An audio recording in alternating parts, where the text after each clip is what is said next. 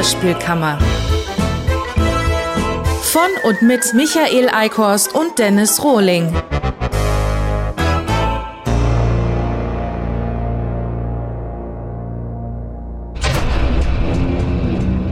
Sehr verehrte Damen und Herren, bitte legen Sie Ihren Sicherheitsgurt an. Wir landen in Melde in Nissa. Grundgütiger Watson, was ist dies für eine degenerierte Blechkiste, in der wir uns befinden? Das ist ein Flugzeug, Holmes. Ein Zeug, das fliegt. Wie so ein auf dem Schottenmarkt in den Highlands bei barbarischen Bauernmärkten geworfener Kuhfladen mit Passagieren. Dies ist ergonomisch gar nicht möglich, mein vertrottelter Freund. Sie meinen aerodynamisch, Holmes, und es ist ganz offenbar sehr wohl möglich, denn wir sind in der Luft und in acht Meilen Höhe. Ja, kein Wunder, dass Watson hier schlecht wird. Bei einem Begleiter wie Holmes müsste ich auch kotzen. Äh, ich denke, es geht eher darum, dass Detective Constable Watson der Flug auf den Magen geschlagen ist. Ah ja, danke. Captain Obvious begrüßt uns an Bord der Wursti Airlines. Oder was? Mann, das war ein Witz, du Pansenkorb. Ach, das war ein Witz. Herr Kall, eine Frage. Recherche ist nicht so Ihr Ding, oder?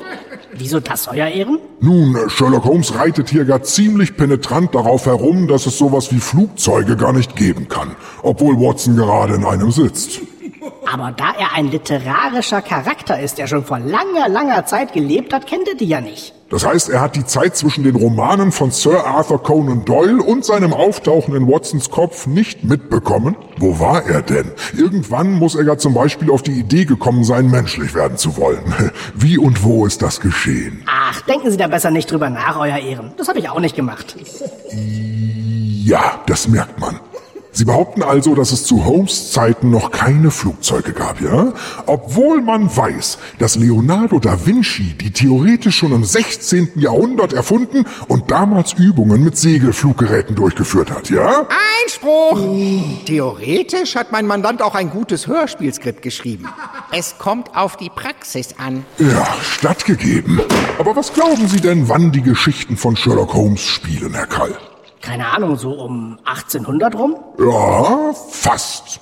Die Figur wurde 1886 geschaffen und Holmes war bis ins 20. Jahrhundert hinein als Detektiv tätig. Zum Vergleich. Die Gebrüder Wright führten 1903 den ersten Motorflug durch. Davor hatten Flugpioniere wie Alexander Moscheiski und Otto Lilienthal bereits zahlreiche Flugversuche unternommen. Und davon will ihr Holmes absolut nichts mitbekommen haben und faselt stattdessen was von einem Zeug, das fliegt, was seiner Meinung nach gar nicht möglich wäre. Das passt doch hinten und vorne nicht. Und zeigt, dass sie sich irgendwie doch mit Alexander Moscheiski befasst haben. Aber halt weniger mit Mo und Ki, sondern mehr mit Scheiß. Ja, dann kommt das eben alles nicht hin. Hätte ich das vielleicht überprüfen sollen? Ernst gemeinte Frage? Natürlich hätten Sie das sollen. Wie kann man denn als Autor dermaßen faul und träge sein? Aber wichtig ist doch nur, dass es witzig ist. Ach, wo ist das denn witzig? Etwa am Anfang mit der Klischee-Asiatin als Stewardess, die aus irgendeinem Grund von einem Sicherheitskurt faselt, was die Frage aufwirft, ob es auch einen Sicherheitsgürgen gibt.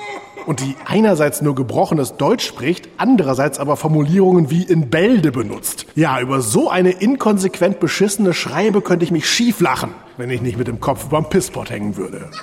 Ja, Holmes spricht aber auch von einem fliegenden Kuhfladen. Und er verwechselt aerodynamisch mit ergonomisch. Okay, halten wir fest. Neben Recherche ist auch Humor nicht Ihr Ding, Herr Kall.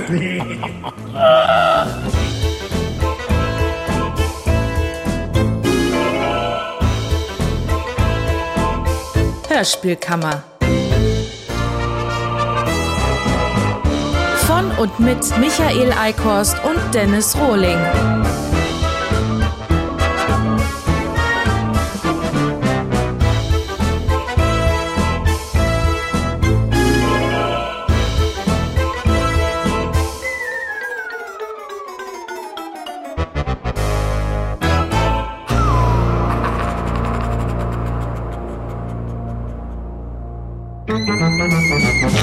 Davor hatten Flugpioniere wie Alexander Moscheiski und Otto Lilith.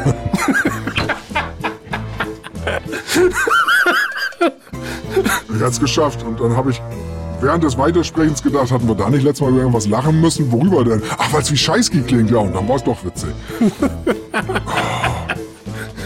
Einmal an einer konstruktiven Stelle so viel Multitasking hinkriegen wie hier zeitgleich, dass man, während man noch vermeintlich solide weiterspricht, trotzdem solche kompletten Gedanken schafft, die einen zum Lachen bringen können. Unfassbar.